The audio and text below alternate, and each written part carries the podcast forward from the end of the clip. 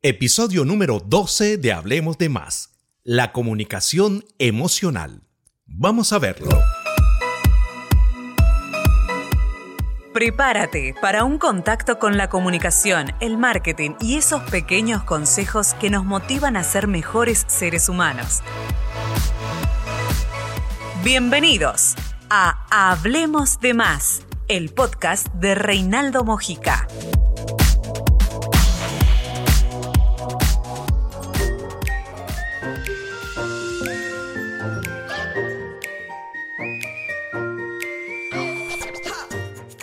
Hola, ¿qué tal mis amigos? Nuevamente por acá Reinaldo Mojica con este contacto que estoy seguro va a traer grandes aprendizajes para tu vida profesional y personal.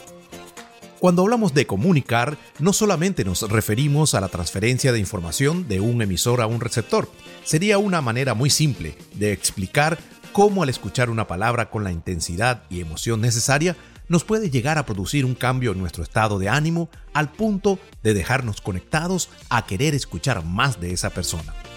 Pues esa magia se logra al asumir que la comunicación también requiere transferir emociones.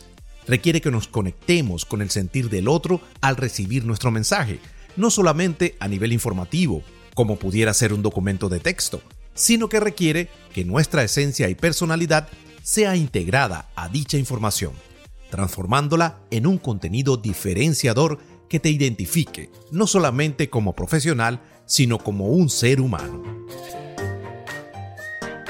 En este apasionante recorrido de más de 30 años de experiencia en el mundo de la comunicación, he aprendido que la gente te aprende a identificar y recordar no solamente por el bagaje de conocimientos que has adquirido en tu capacitación formal, sino por los elementos personales de tu carácter, tu esencia y tus cualidades no formales como el sentido del humor, la espiritualidad, humildad, empatía, comprensión, tolerancia, etcétera, etcétera, etcétera.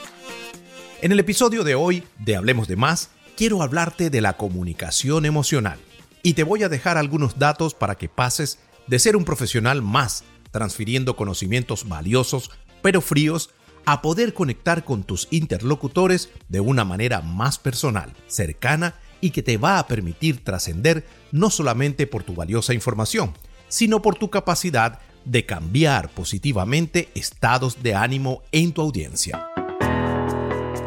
Lo primero que te voy a resaltar es que no importa cuál sea tu profesión, bien seas médico, coach, entrenador, abogado, vendedor, conferencista o psicólogo, dentro de muchas otras profesiones, todos, escúchalo bien, todos debemos involucrar en algún momento de nuestras vidas emociones en la comunicación, ya que en esta era digital la gente está buscando no solo la información como te lo expresé anteriormente, sino que requiere una conexión que va más allá de tu profesión. Muchas de las cientos de personas que he tenido el honor de asesorar, lo primero que me dicen es que yo no soy comunicador o no estudié comunicación. Y desde allí entra en nuestra psiquis esa creencia limitante de que no estoy preparado para hacerlo.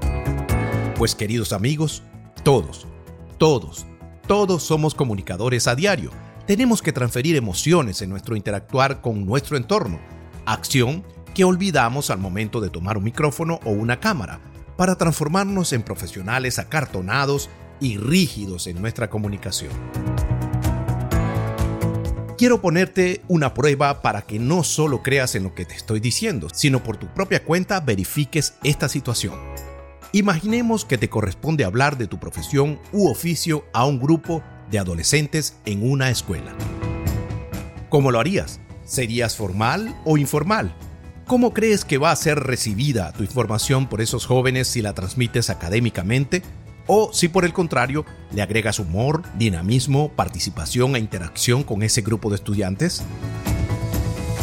A diario todos debemos hablar e interactuar de una manera natural con muchas personas que requieren de nosotros o requerimos de ellos para X cantidad de necesidades cotidianas.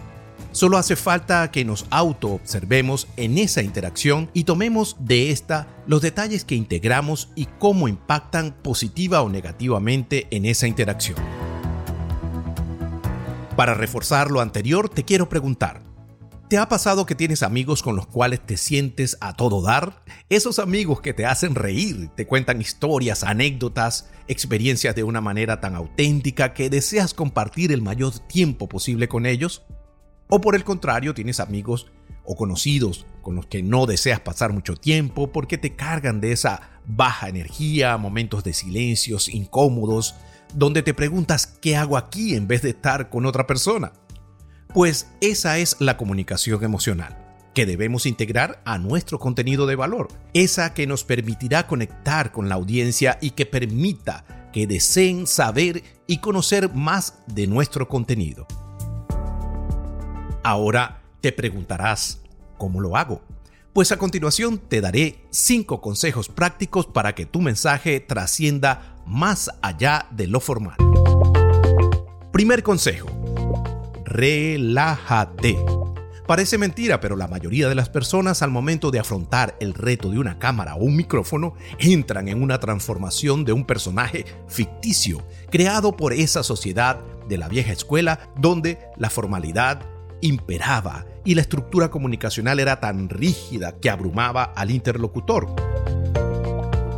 En estos tiempos digitales la estructura debe ser flexible y muy dinámica por lo que si tienes una personalidad demasiado cartonada, bien sea por nervios o por querer figurar como el gran profesional que eres, y por supuesto nadie lo niega, vas a tener un menor impacto y quizás te lograrán escuchar breves minutos por decir mucho. Entonces, relájate, disfruta tu contenido, hazle saber a tu público que para ti es un placer transmitirlo de manera cercana y tranquila. Segundo consejo, Humaniza tu información. Al momento de elaborar tu contenido, piensa que no lo vas a transmitir a máquinas que no sienten. Por ello debes considerar armar una estructura que involucre tu visión y las vivencias que has tenido a lo largo de tu experiencia en el área. De esta manera, el interlocutor tendrá mayor cercanía porque tu contenido pasará de ser informativo a convertirse en parte de la historia de tu vida. Utiliza un lenguaje creativo. Las metáforas, los símiles, comparaciones, frases célebres, anécdotas e historias siempre enriquecerán tu contenido, por ello es necesario que busques la mejor manera de contar tu historia a través de estos importantes recursos, bien sea para complementar, hacer un paréntesis dentro de tu esquema informativo o sencillamente para que se haga menos pesada la información.